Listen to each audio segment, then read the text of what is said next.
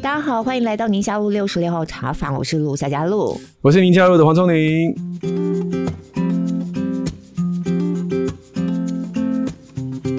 我们今天录音的时间呢，其实算是我们过年前收工最后一次录音了，这样子。不过大家听到的时候呢，差不多家如果有孩子的话，应该是寒假结束，已经开学一两天的这个时间。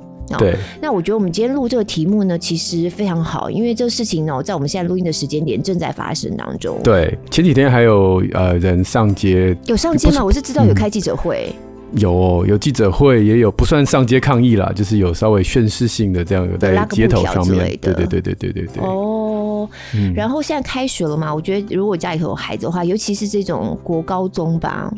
或者有没有可能小学高年级啊？家长都可以特别了解一下的题目。我觉得有诶、欸，今天我们的来宾可能可以回答你刚刚那个问题，是不是？我们今天要聊这个是新式的烟品，电子烟啊，加热烟。然后以前我们在没有新式烟品的时候，都觉得这种抽烟事情是上上国高中以后才会需要家长特别注意的。但是新式烟品可能你刚刚讲的，到底小学会不会也跑进去？我真我真的不确定。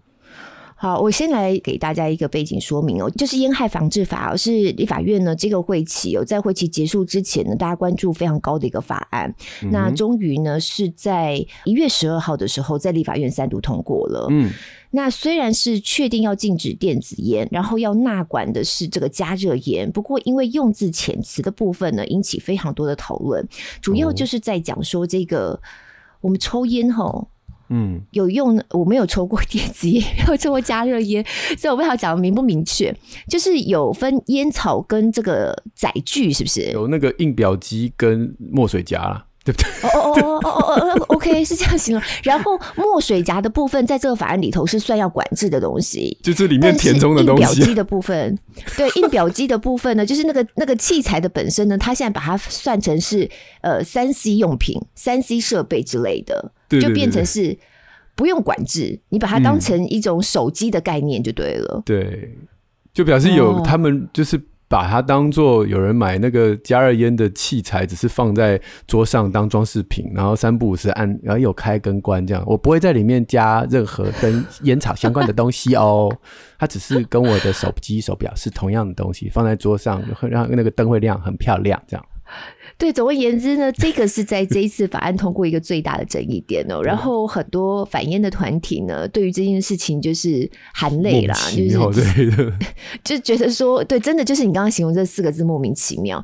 然后这个题目其实是从你提出来的，我第一时间我也没有特别意会到说，哎，这个好像这个姿势挺大这样。哎，后来进一步了解，觉得我们真的是可以把它拿出来，然后录一集来好好聊一聊这样。嗯嗯嗯。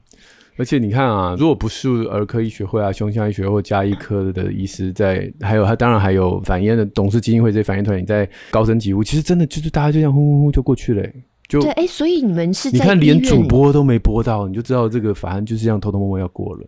其实我我确实我在播新闻的时候，我还真没播到这一则。对啊，所以可见这件事情真的是需要特别在我们的节目当中放大出来，让大家听到，然后让大家有意识到，并且也知道说，如果我家里头有孩子的话，那这个。会对孩子带来怎么样的伤害？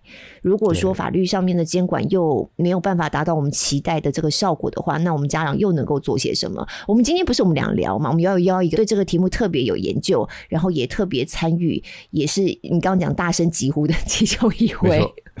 今天我们邀请到台湾医界烟害防治联盟秘书长，也是台大医师郭斐然教授。郭教授好，你好，魏医师好，听众好，各位听众好。我们刚刚在等聪明的时候啊，其实这个老师已经帮我上了一课了，哦、就是你知道吗？香烟原来是不能够，呃，我们讲香烟嘛，因为它不香，所以我们原来不能够讲香烟。然后老师刚刚跟我说哈，你去听一个人是不是反烟人士，你就听他讲是香烟还是烟品就知道了啊？真的吗？所以我们今天录都不能讲香烟，因为它不香。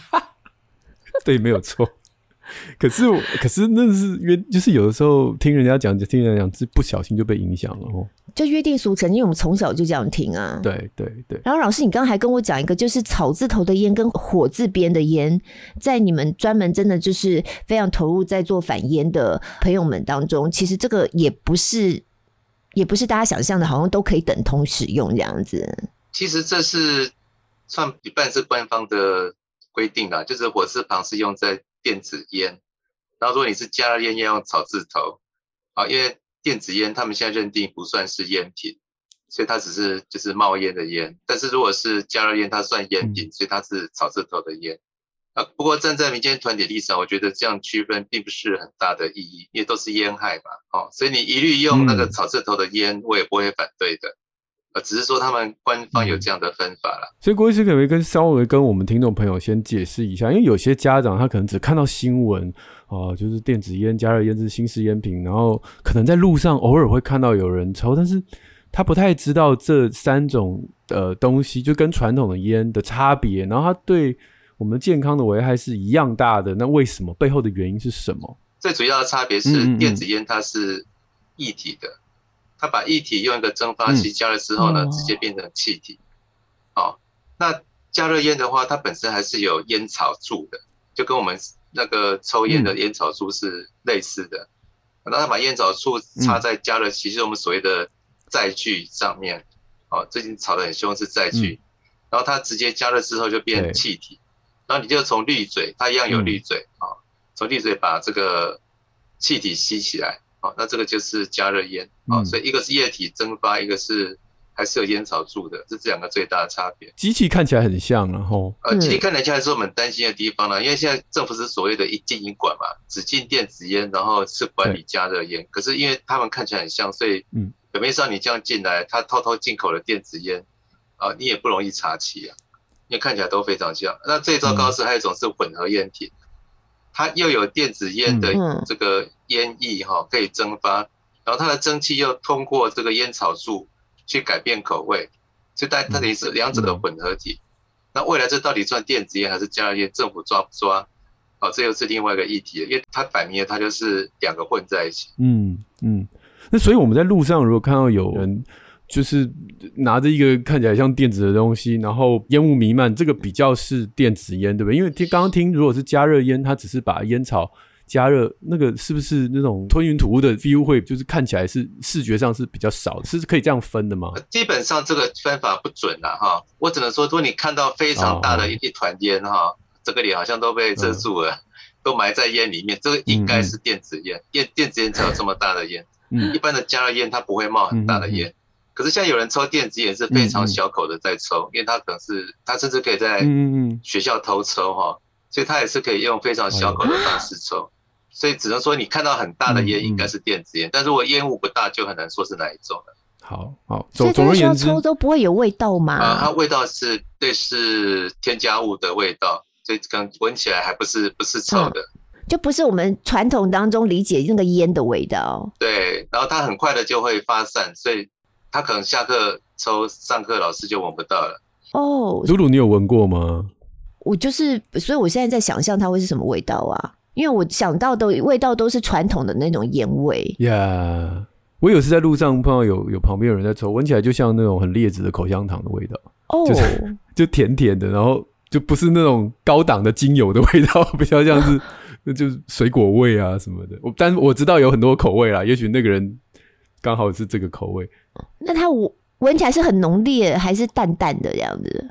不管是电子烟、加热烟，它味道都是比较淡的。但是它绝对不是没有二手烟哦，哦，因为它里面有 PM 二点五，然后有很多的像尼古丁，哦，这些东西都是会蒸发，还有一些这个化合物哈，所以呃，千万不要以为它。看起来比较淡，它就是没有二手烟，它确实还是有二手烟，一样有二手烟的伤害。所以换句话说，它其实抽的人本身，因为对他身体一样是有危害，对不对？因为很多人误以为电子烟、加热烟是比传统的这种燃烧的烟对身体比较，好一点，比较好一点。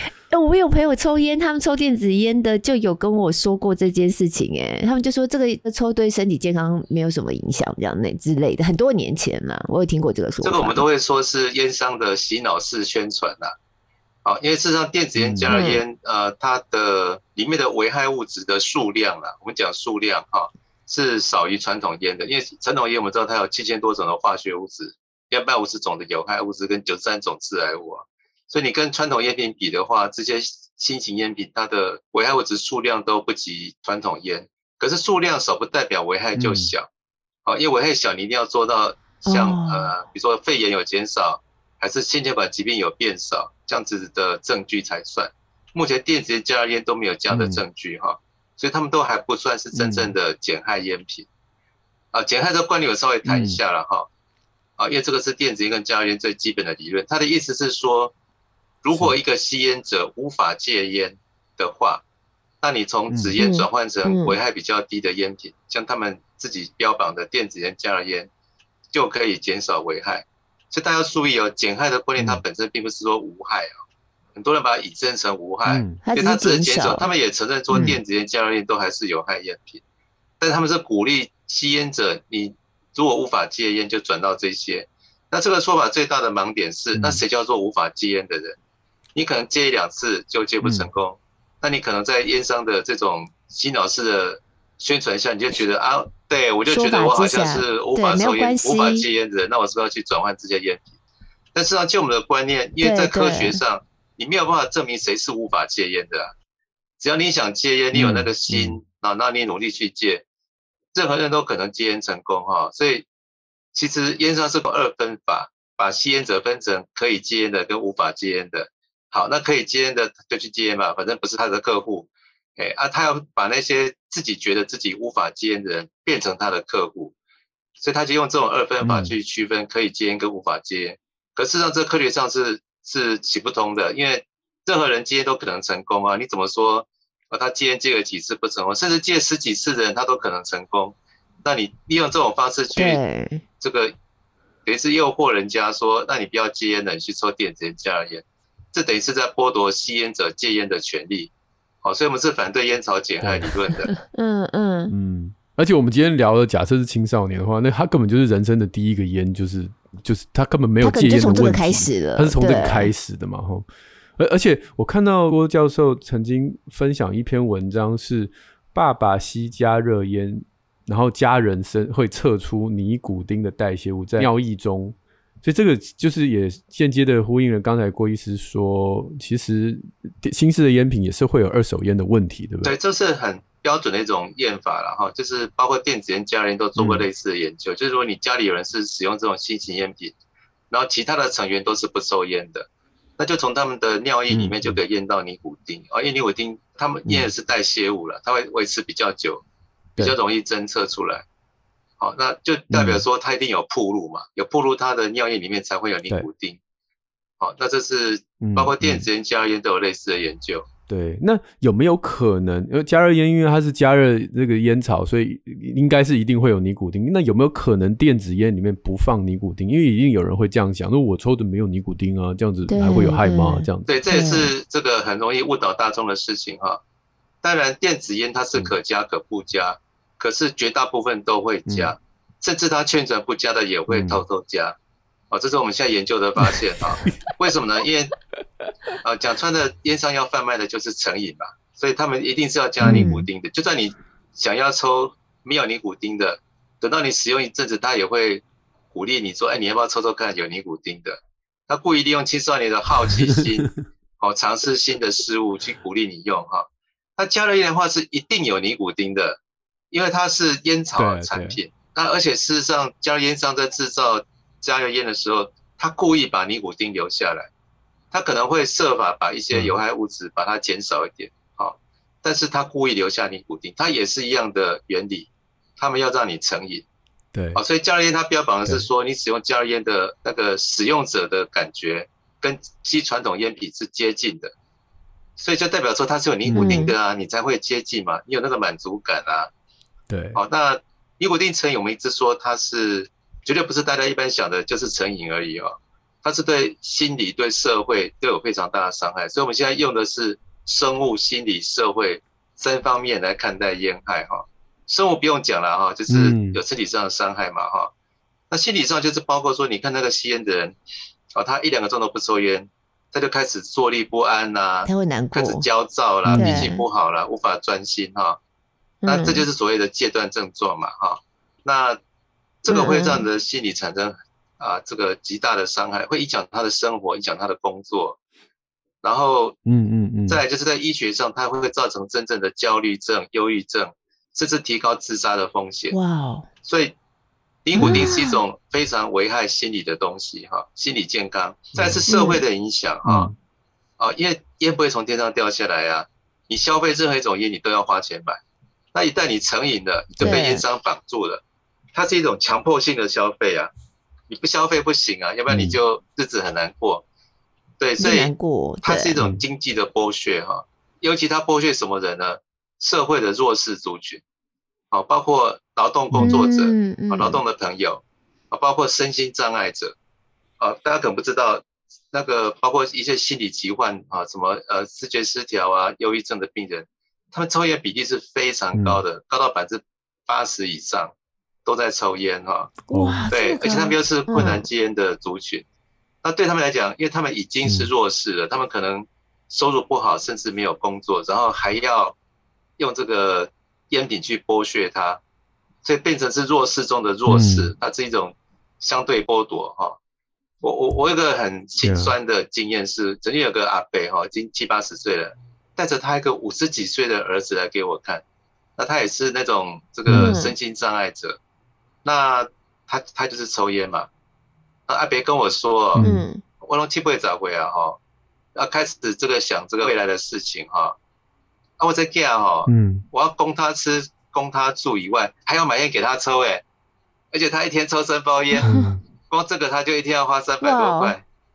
那以后我不在了怎么办？嗯、他生活都有问题了，他还要花钱抽烟，哦，一心啊，他给该该婚呐，赶、嗯、快把他戒掉，要不然他他不知道怎么办。你看多么心碎的故事哈，他他都已经年纪这么大了，都病人自己都五十几岁，要快进入老年了。结果他抽烟，然后他生活上都有困难，嗯、他还要花钱买烟，这就是对弱势者的剥夺哈。呃，这个在新型烟品是一点都没有改变的。你说加热烟，哎，他还是要花钱买，它更贵，啊，还要去买那个电子设备，花更多钱，那更是严重的剥削 啊！而且吸烟者心理上会有一个感觉是，哦，你比较有钱，你抽得起这个加热烟，啊，我不叫没钱，我就只能抽纸烟。对吧？所以他就是有一个相对剥夺感了嘛。对哦，在抽烟的世界还有对抽烟的世界里面变成还有这个有钱人抽烟跟比较经济弱势的人抽的烟都还不一样哎。嗯，就比较瞎趴的，就是。而且他糟糕的是，它变成一个好像是时髦啦的象征。对，我刚刚是我刚才会用那个形容词，对啊。呃，他又标榜说什么他什么危害比较小，但我们从来不承认啊哈。那因为本来。会去抽电子烟、加热烟的族群，就是我们传统戒烟的病人，因为他会抽电子烟、加热烟，他代表他对传统烟品不满意嘛，哦，不只是怕生病啊，还是怕二手烟等等，他他不满意，他才会想要去换。但是啊，这些人本来是应该去戒烟的，现在因为烟商的这个鼓励呢，他跑去这个抽电子烟、加热烟了，相反就不戒烟了，所以这是一个公共卫生上非常大的问题。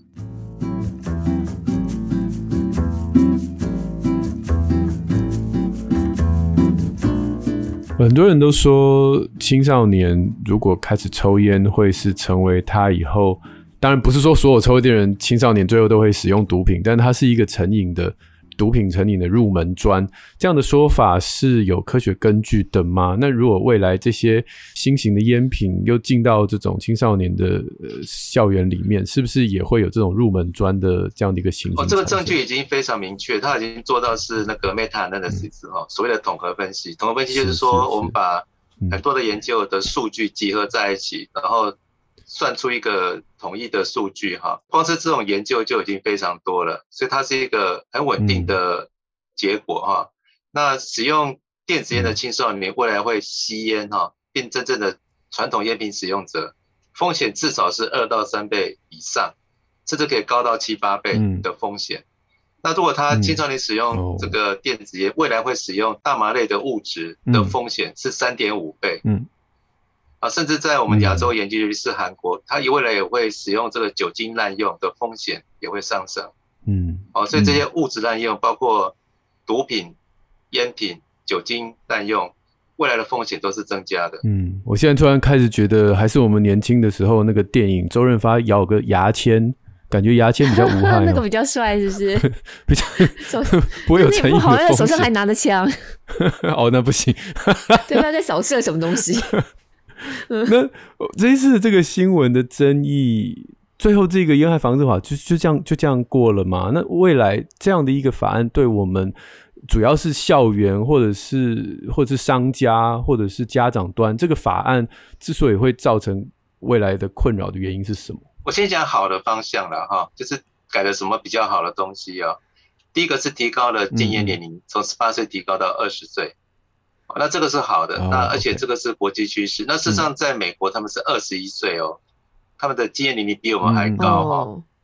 好，那第二个就是说校园，包括大专院校，因为以前禁烟只有到高中而已哈，现在是包括大学都全面禁烟了，只要是校园就禁烟。嗯哼，哦，然后再来就是它的这个电子烟，第三个大重点是电子烟被禁掉了。所以任何人不管任何年纪，在任何场所都是禁止用电子烟的，制造、输入、贩售都是禁止的。嗯，啊，我想这是三大革新了哈。哦，那其实也是进步很多。然后再就是说，那个我们烟品要标示那个图文警示嘛哈。那这个是比较有争议的部分，它从百分之三十五提高到百分之五十的面积，但是本来的版本，本来政府的版本应该是百分之八十五，就是更好的。所以本来这个呃拒烟团体他是很期待说我们可以到百分之八十五啊，可是就整个盒子上面都是一个烂烂的废，那个才有警告的效果嘛。可是后来就是被这个委员某些委员减到剩下百分之五十，所以表面上看起来三十五升到五十是好像增加了，可是事实上它是打折扣了，因为本来的正院版，正院版就是政府自己提出来的哦。哦，就是卫福部啊，呃，国民健康署提出来的版本是要加到百分之八十五，后来没有，所以这个反这个拒烟团体觉得非常的失落，后来甚至说什么含泪接受，就是这件事情是主因，对，这件事情是主因呐，啊，那再来是当然，这个拒烟团体本来是希望连加热烟都能够禁的，因为加热烟就讲出来就是下一代的烟草嘛，那如果你下一代烟草还继续贩售的话，那你传统烟还没有禁掉，就还在抽下一代的烟，那尼古丁成瘾就一代代传下去了。所以你要从下一代把这个尼古丁成瘾要禁掉，就是要把这个电子烟、加热烟这些东西都要禁掉。可是这一点没办法做到，嗯，就是我们政府还是开放了这个加热烟啊。好，那现在开始讲不好的，那加热烟开放了，对，不是应该严管吗？政府说要严管，那但事实上，原来的政院版是并没有严管的，怎么管？尤其是他没有管那个设备，我们所谓的载具。我们刚刚讲那个加热的设备，对，就是三 C 三 C 设备很聪明，他们知道烟草的管制是很严格的，啊，它不能够广告，它不能够这个上网去卖，它不能够促销，表面要印图文警示，它限制很多。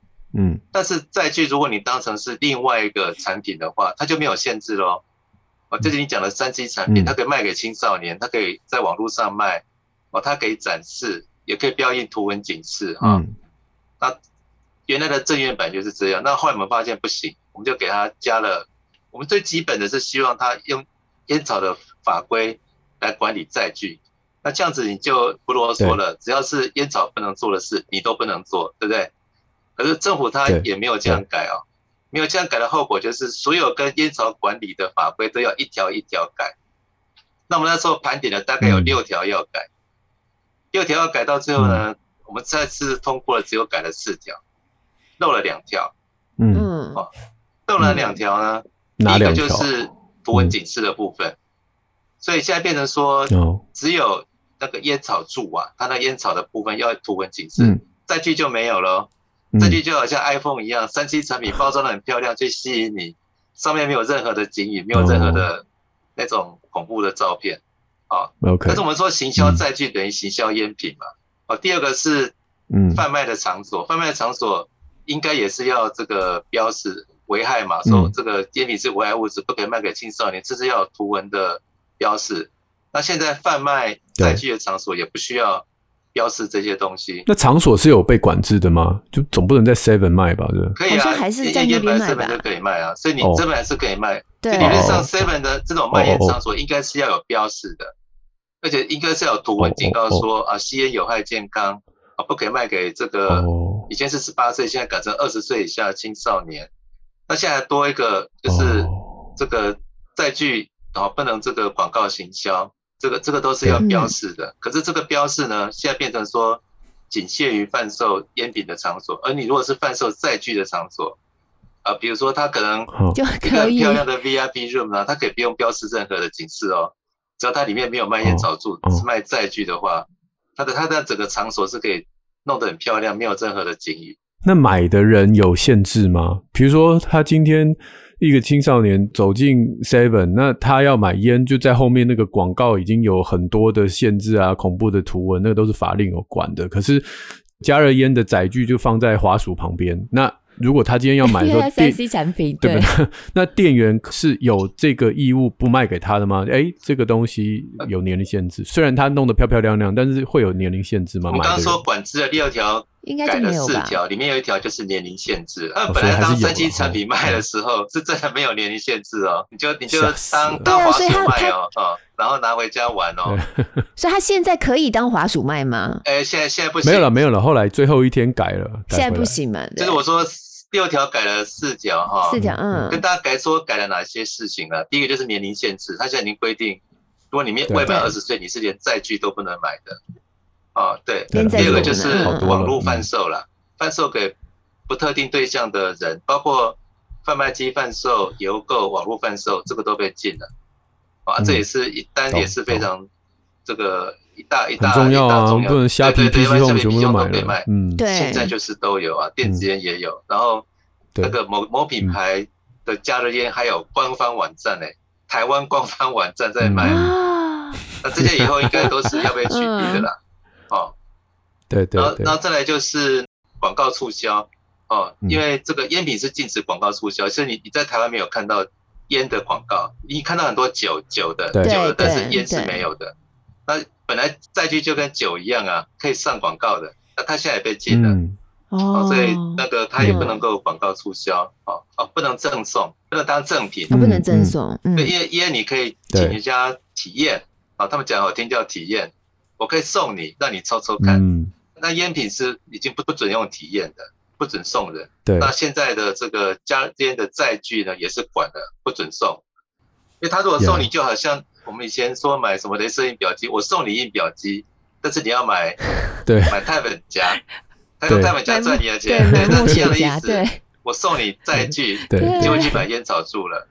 但你要买烟草烟油，对，所以现在都这个最后一天大翻转，跟这些呃健康，还有我们呃很多的前辈，还有我们呃可以学会的努在在那个努力是有关联的嘛？因为我记得这个法案在前一天都还是对对看到的时候跟最后对还是不一样的，这就是最大的翻转了。因为本来在协商的时候，因为。正院版是没有管哦，正院版正在当三 C 啊，所以我们觉得正院版不对。那本来在协商的过程当中是要加上禁止青少年、禁止广告这些事情，但是在第四次协商的时候，竟然被整个推翻掉了，而且是一气之间哦。嗯，政府就说要回到正院版，所以你们讲的这些禁售青少年、禁止广告促销，就全部都要翻版，对，都都不管了。嗯，因为那时候真的是真的是偷偷摸摸哎，这真的因为很多人都不晓得嘛，所以这就。因为没有人才不晓得，才激怒了这些医师团体啊，还有家长团体，还有反映团体。然后为什么医师团体会发声明稿？哦，黄宗立，您是小儿科医师嘛？嗯，你们的儿科协会都发都发了新闻稿，对，说反对用三级产品来管理载具，因为行销载具就是行销烟品。哦，然后对对对，那包括肺癌学会哦，就像重症及家医学会，而且他们。很多人会以为说这是我们去策动的，其实完全没有，他们完全主动的。我们跟我们法院团体根本没有策动他们，他们自己就写了声明稿就就发出去了。所以就代表说这件事情连医界都非常的忧心。好险，真的是悬崖勒马，真的好险。医界所在乎的就是对身体的伤害，要保护青少年呐，要保护青少年。为什么是儿科医学会要保护青少年？甚至这件事情上了街头。就是在他们最后一次协商、第五次协商的当天，在立法院门口，就是包括家长团体、教师团体、医师团体一起上街头。我讲的街头不是逛街哦，真的，一支大麦克风、大喇叭、拉布条、然后抗议，对，然后喇叭呢叭叭叭，在立法院那边嘛，在那边在外面提醒他们，对，用大喇叭提醒他们，对，这样这样子的这样的场景啊，以前很少出现这种这个义士团体上街头的啊，那当天就发生了。所以其实这个民间团体还特别点名感谢四位委员嘛，就国民党有两位是林维洲委员，还有林奕华委员；民进党是呃吴玉琴委员，另外还有就是时代力量的陈娇华四位委员。所以你看，这是跨党派的。嗯、为什么这件事情会惹怒了这个医疗团体？就是因为之前的协商的哦，要禁青少年，要禁广告，这个也是跨党派同意的，包括民进党自己都同意了。但是一系翻盘啊。嗯就大家就觉得很害怕，因为当你法不放，而且又是一系翻盘，就是代表一商一定会做这件事情，一商一定要卖给青少年，嗯，烟商一定要广告，对，嗯，对，嗯，为什么最后会搞到要上街头，就是这样。那我们还还是很庆幸啦，最后一天我们扳回来，就是我讲的近六条，它。禁了四条了，虽然没有完全进，这真的是，是至少六条进了四条。对啊，哎、欸，而且不是每一件事情上街头都有用哎，而且是最后一天，有的时候人家硬起来，他不想甩你，是不甩你，过了就过了，就最后一天才逆转。那真的不甩的事情，就我刚刚讲的那个图文警示面积啊，百分之八十五被减到百分之五十，那是真的不甩哦。他们他们当场又就把这件事又又又搞掉了，而且这件事。糟糕的是，是因为百分之八十五的面积，这本来是执政党自己的政策哦，那是所谓的政院版的、oh. 政府的主张，结果被政府 执政党自己的委员推翻掉，然后相反在野党是维护的，你有没有看到这么荒谬的事？你自己的政策被自己的 立法委员推翻掉，然后你的对手反对党是相反维护维护这个百分之八十，所以我讲哦，应该防治应该是不分党派啦。你只有支持烟害防治跟危害烟害防治的这样子的差别而已。那部分党派的，他们都支持要加大这个面积啊啊！只有少数的委员他要这样子。如果我们回到烟本身的伤害，因为两位都是医生嘛，我就是一个那个平凡老百姓，我就还是很好奇，就是这种新型烟品跟我们传统烟品对身体的伤害到底有不一样吗？还是说都一模一样？没有不一样啊。一样，肺部有害啊，心血管一样有害啊。嗯，不管电子烟、加热烟都被证明会造成血管硬化哦，然后这个口腔黏膜的破坏啊，牙周病啊，嗯，哦，这些其实都类似的啦，对，都是类似的。嗯，二手烟、三手烟的危害也都差不多，只是说它可能是标榜它的危害物质比较少，所以他会说它可能危害比较小。可是我还是要强调，这两个是不一样的层级哦。危害物质少，那个是毒物学。你只是分析毒物多少，嗯，但你要真的讲健康有没有影响，那个是啊流行病学甚至临床医学那个研究的方法是不一样的。你要有流行病学的证据，那目前是没有的，嗯，好，所以为什么我们都从来不承认电子烟、加热烟是所谓的减害烟品？那都是烟商说的，医学上它还不算是减害烟品，政府的态度也是的。对，刚才郭教授在节目前也特别强调。你看到路上有人用电子烟，烟雾弥漫，不要以为那是水蒸气。很多人说，那只是水蒸气，加一点水果香味，水蒸气，其实那里面是有机物质，化学物质啦，那是化学烟雾。对，化学。基本上电子烟的烟油是不含水的，所以为什么它叫烟油？对，它不含水，所以它也不可能喷出水蒸气啊。哦，它那是化学烟雾，那水蒸气那个都是这个烟商故意误导的，他他故意讲蒸汽。Yeah. 蒸汽就也好像是水蒸气这样无害的东西，实际上它所谓的蒸汽并不是水蒸气。对啊，所以我觉得这件事情反倒是使得新型烟品危害更大的原因，就是他会用一些方法去巧妙的去误导你，然后对年轻的孩子们来说呢，可能会觉得那个很潮流嘛，就是很看起来很帅之类的。那还有一件事情，我觉得比较特别大的危害，是因为它就跟传统烟品有一个很大不同，是因为它没有那种臭味。反而你好像觉得没那么讨厌，你因为觉得没那么讨厌，又觉得哎，感觉还蛮酷炫的。你可能反而传统烟品你不会去接触的年轻人，新型烟品你就去接触了。而且如果是这样子闻不太出来的话，是不是在校园里面这样子找不到？对对对对对对，因为以前教官就过来，嗯，闻一下，然后偷抽烟。那那现在没有办法了，是青少年现在。郭郭教授知道我们现在青少年这种使用新型烟品的比例是是有在增加的，啊，是电子烟是明显的增加哈，加热烟的资料比较少了，但我相信加热烟也是增加的。嗯，我我念个数据给大家听了哈，就是我们台湾自己的调查了哈。呃，在一百零七年的时候呢，电子烟的使用率，国中生、高中职的使用率分别是一点九跟三点四。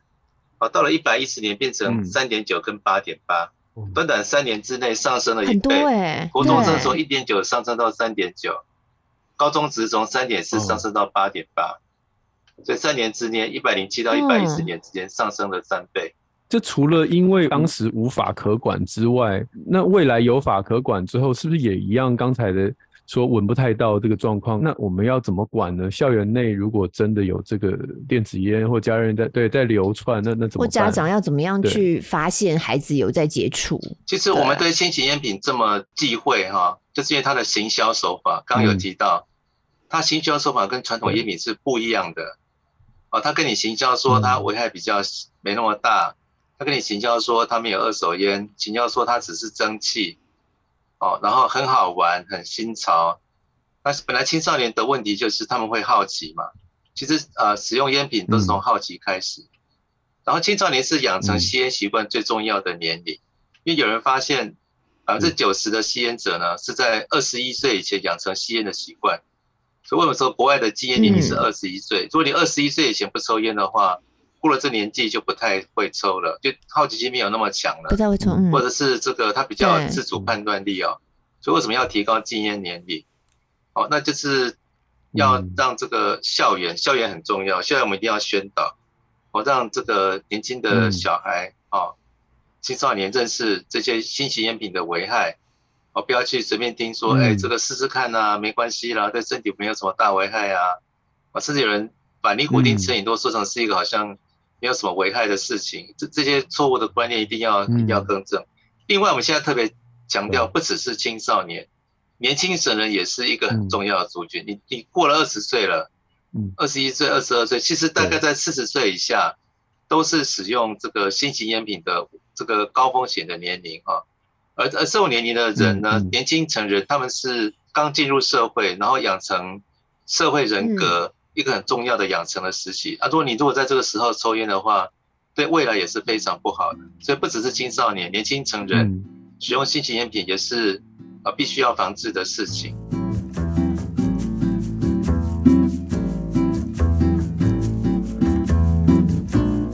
有家长带着青少年，或者是呃年轻成人去 找郭医师戒烟？有啊，当然有啊。啊，青少年因为限于法规了哈，十八岁以下是不能使用药物的，嗯、所以青少年是比较不会出现在戒烟门诊，我们是把它转介给卫教师。是，好，那年轻成人就也是很多啊，很多人是刚结婚要生小孩，嗯、他怕会怕会影响小孩。对、嗯、对对对。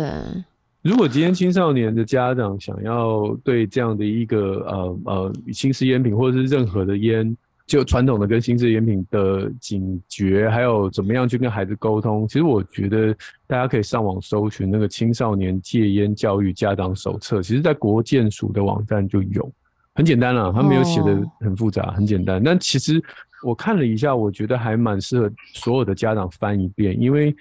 你碰到一个孩，假设你今天真的不小心翻他书包，就就不小心翻到了，翻到了，那你也不知道那是什么。哎、嗯欸，这个山西看起来很酷，就就哎、欸、想一想哦，好像听林夏璐讲过。那你上网一看，你发现果然这就是一个载具。嗯。那但是你要怎么样坐在家里面，客厅灯关暗暗的，然后他竟然说你过来，我我有话跟你说，这样很恐怖。嗯、对我我所以其实大家可以看一下那个手册，它里面有一些。沟通的方式就是不要用这种找茬、盘问啊、审问的方式，而是有一些同理啊、真诚的这个倾听，然后甚至感谢孩子的坦诚，然后告诉他我对你的这个健康的担忧，但嗯嗯，不是用这种咄咄逼人的方式，因为你也知道，其实我们大家都年轻过，真的想要。说什么？哎，试一些新的东西，或同才的压力，或者是各式各样。其实他会选择抽烟，背后有很多很多多重原因。对，对在这个手册上也有分析给家长看，所以他背后可能除了犯法之外，但其实最最主要的是他一定有一个背后的因素。嗯，那花个时间去跟孩子聊这些背后的因素，还有怎么样去未来再拒绝这个诱惑，可能不是一天两天就可以搞定的事情。嗯，所以这在网络上找得到。你刚刚讲那个家长手册，有啊，有啊，有啊。我我我随便念里面，对对对，了解孩子吸烟原因，一个人心理因素啊，好奇啊，无聊啊，家庭因素啊，就这个爸妈自己 抽烟，所以小孩就有样学样了哈，或者是家人冲突啊，疏离呀，哦，觉得自己孤单寂寞，觉得冷，自己跑到外面就觉得应该要当个孤独的抽烟的狼这样子哈。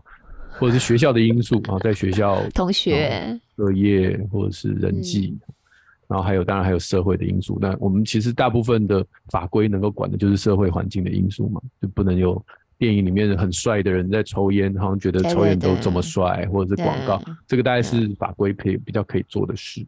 但是你可以发现，其他的因素并不是法律管得到的，反而是我们家长跟孩子之间。可能要真真的很坦诚的去互动了解，而不是用责骂责罚，然后就是你下次给我逮到你就给我滚出去，我觉得这都没有用啊。大家只要在网络上去搜这个青少年戒烟教育家长手册，就可以看到刚刚从您提到这个东西嘛，哈，对不？对对，嗯。如果你以前有想过，你有一天要跟你孩子聊这种事啊，你三个都女儿嘞？对，三个都女儿。然后说，我一直都觉得我对烟味很敏感。我以前就是觉得说，哎、哦欸，以后如果小孩偷抽烟的话，我一样一闻就闻得出来这样子。就现在换新式烟品，你闻不出来。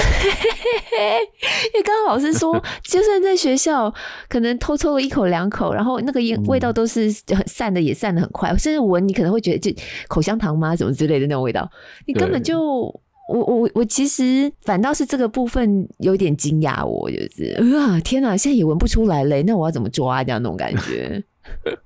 呀，yeah, 所以就是我们就是也不能用警察抓小偷的心态看这件事了，就变成他跟生活的每一个坏习惯都同等的是你去关心他背后的动机，而不是说只要你一犯我就怎样怎样。那这种行为主义的靠靠闻烟味就是这种行为主义的教养方式嘛，我闻到你就死定了，那你现在闻不出来了。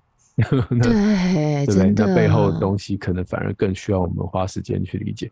我只想好奇的是，我在这一本手册里面看到有戒烟咨询专线零八零零六三六三六三啊，六三六三六三，好，零八零零六三六三六三。郭教授，这个戒烟专线是可以让青少年打，还是家长可以打吗？是啊，青少年家长都可以打，就是吸烟者。那如果家长可以哈啊，对于沟通这方面。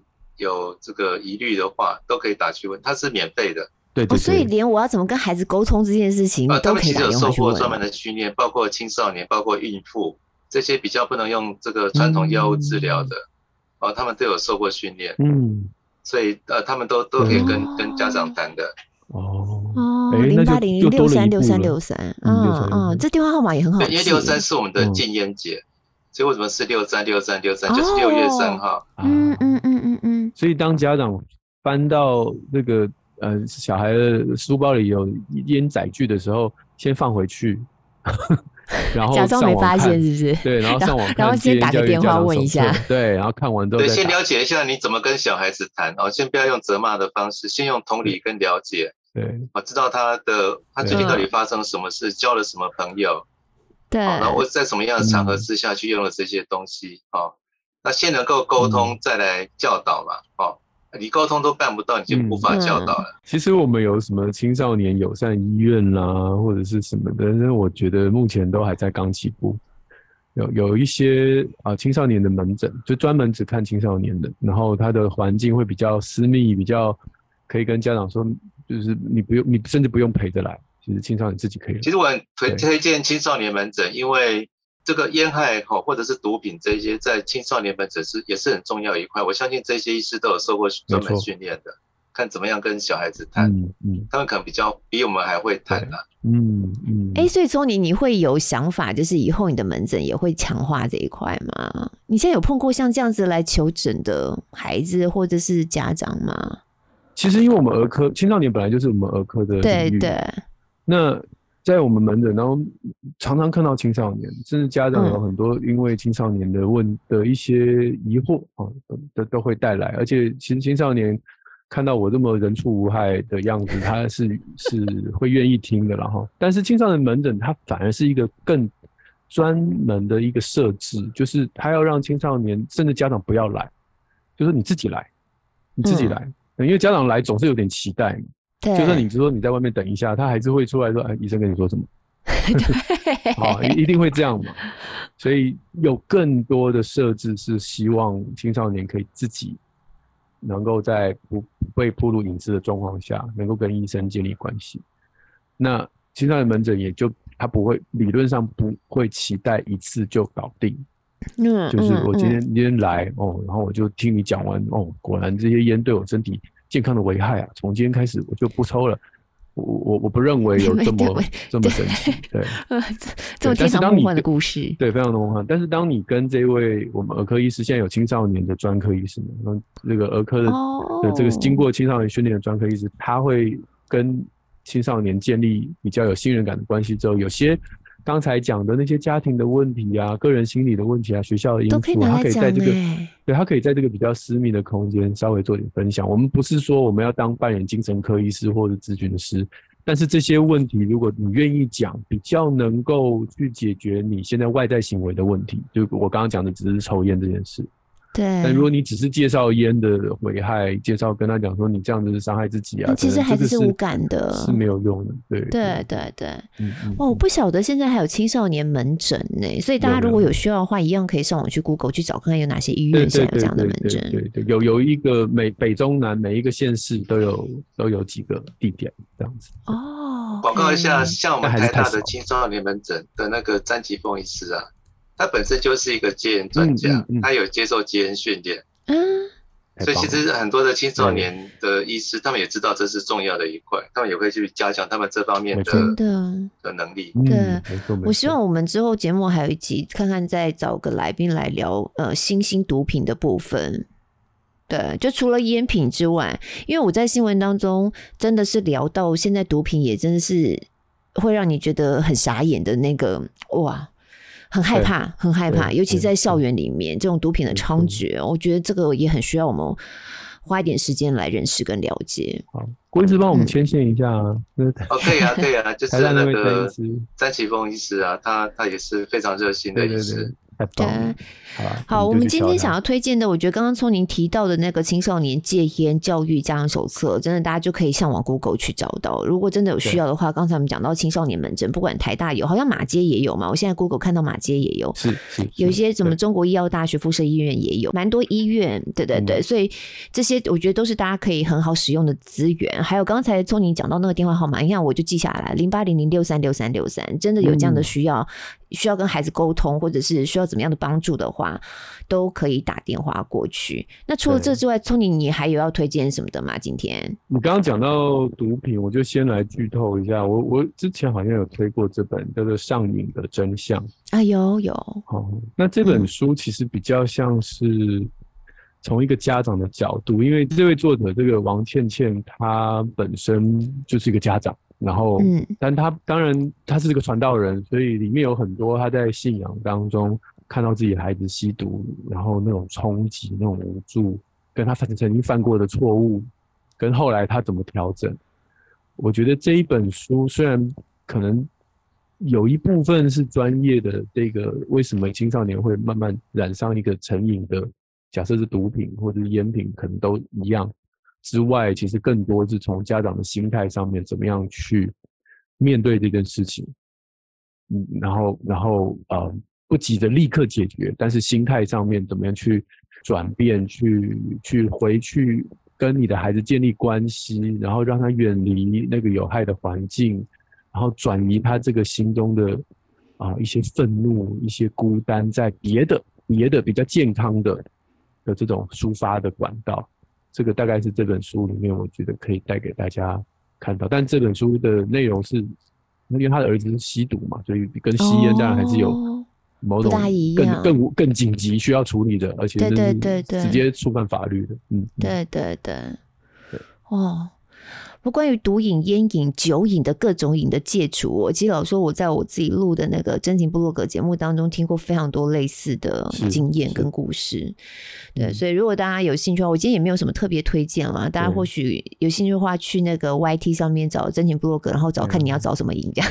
你要找毒瘾就真情部落格毒瘾这样，然后就会有很多，或者是酒瘾或烟瘾。我有时候有人是这样讲，是说。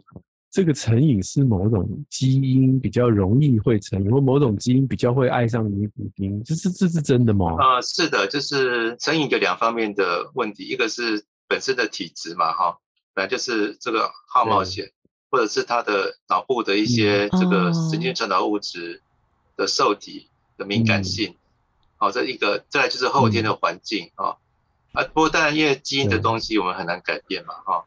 所以后天的环境，很多人都说，哎，什么成年人哦，所以有什么戒烟的选择啊，那都是错误的观念啊。成年人本是选择抽烟的，选择是有自由才叫选择。但事实上，他们都很多人都是呃小时候青少年好奇，然后学同伴，然后养成了吸烟习惯，到变大人的时候戒不掉，然后就说这是成人的选择 啊。所以这是一种自欺欺人的说法。我们都觉得吸烟是环境的问题啊。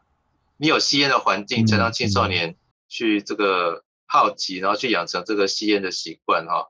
所以为什么我们说公共场所要禁烟，然后为什么青少年的管制要严格，就是在在改善这个环境，对，改善环境部分。但是它有些我们讲基因体质的部分了哈。所以呃，假设父母亲是会抽烟的，但你小孩子就要小心，他们可能对尼古丁特别敏感。啊，那是这个基因的问题。但是后天的环境是法规可以管理的。露露，我们那个露露说，她一闻到烟味就产生反感，这也是基因吗？就是啊，那个，不过现在这已经没有办法啦，这新式烟品已经把这一关都已经。因为我们尼古丁的代谢哈，有所谓的就是慢速代谢者，就有人他尼古丁代谢是比较慢的，嗯、那个是基因的问题。那当他代谢比较慢的时候，他就会对尼古丁比较敏感，他一闻到烟味或者是他一抽烟，他会特别有副作用，特别恶心，特别容易晕。哦。所以这些人他是比较不会尼古丁成瘾的，甚至他使用药物的效果也会比较好。那反过来讲，就是如果你是代谢正常的人，那可能你对尼古丁就比较钝，比较容易成瘾，然后呃使用药物的效果也没有呃敏感的人那么好。好，了解了，老师，那你今天针对这个烟害防治啊，或是反烟的部分，有有没有其他你想到还可以给我们做衍生推荐的？